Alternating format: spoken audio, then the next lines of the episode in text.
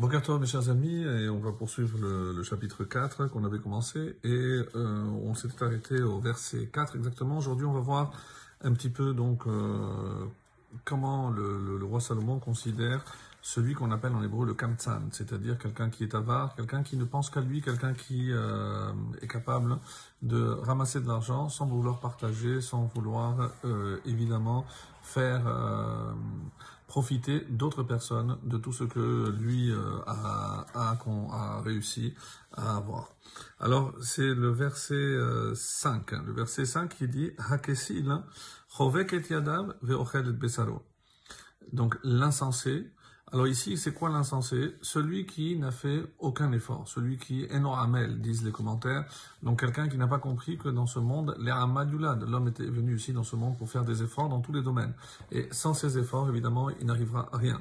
Donc, euh, euh, Il croise ses bras, c'est-à-dire il attend que les choses se fassent, ou que d'autres les fassent pour lui peut-être. En tout cas, il ne fait rien. Et il finit, donc, et il dévore sa chair. Alors, que, disent les chachamim, euh, l'explication, puisque, évidemment, s'il ne fait aucun effort, il n'aura- pas de quoi se nourrir. Donc, il va se dévorer lui-même. C'est-à-dire qu'il risque de mourir de faim.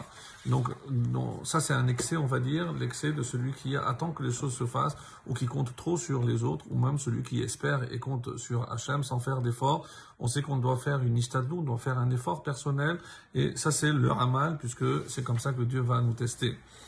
Tov 6, verset 6, Tov melochaf nachat mi melochof naim amal uraut noir. Donc mieux vaut melochaf nachat, donc du repos plein le creux de la main, c'est-à-dire un tout petit peu de chalva, de sérénité, de, de repos, mi melochof naim amal, que de pleines poignées de travail, uraut roar et de poursuite devant. Alors, ça, c'est euh, donc euh, pour, pour euh, exprimer en quelque sorte, euh, comme il dit ici, mais Asher sheusak be'amal lehasiga. Pourquoi? Parce que ça, c'est l'autre extrême où il va continuer à poursuivre, il voudra toujours plus, et euh, évidemment qu'on ne pourra jamais avoir satisfaction, puisque dès que, comme la Gemara dit, j'ai 100, je voudrais 200, et l'homme quittera ce monde avec la moitié de ce qu'il aurait voulu.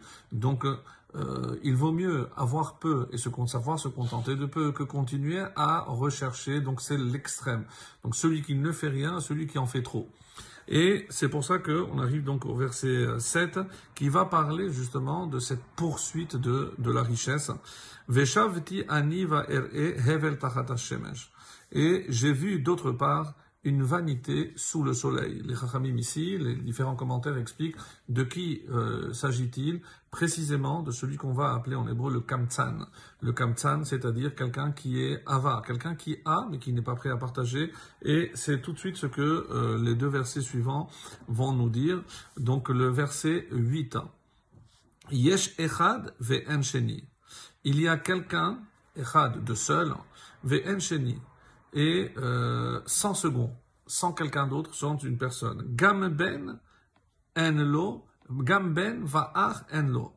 Il n'a ni fils, ni frère. Ketz lekol amalo, et il n'y a pas de fin à, à tout son travail. C'est-à-dire, il ne s'occupe de personne, il ne s'occupe pas de, des proches qui sont avec lui, ça veut dire que c'est de frères ou euh, de, de fils, parce qu'il ne, ne fait que pour lui. Il ne cherche pas à faire du bien à autrui, et même les plus proches. Donc, et il n'y a pas de fin à son travail. Alors, Aujourd'hui, si on devait actualiser, euh, c'est par exemple les personnes, le- le- les, les papas qui courent du matin jusqu'au soir. Lorsqu'ils rentrent, c'est trop tard pour voir les enfants. Le matin, il part trop tôt. Donc, il n'a personne d'autre à part son travail. Il va se consacrer corps et âme et il n'y a pas de fin à son travail parce qu'évidemment, il peut toujours faire plus, toujours gagner plus. Oui, mais ça sera forcément au détriment des siens, de son propre frère. Son frère, ici, c'est son prochain. Son fils, c'est sa famille. Alors,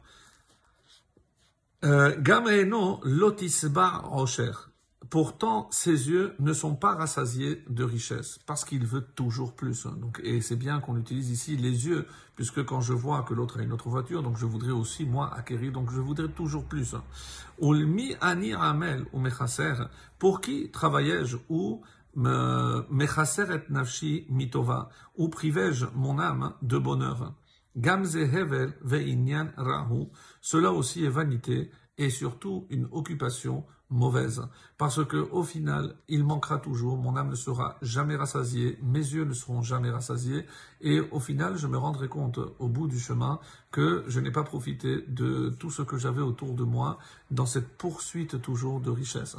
Alors, prenons euh, cette leçon de quelqu'un qui est considéré comme parmi les plus intelligents, mais aussi les plus riches qui ont jamais existé. C'est évidemment le roi Salomon. Excellente journée.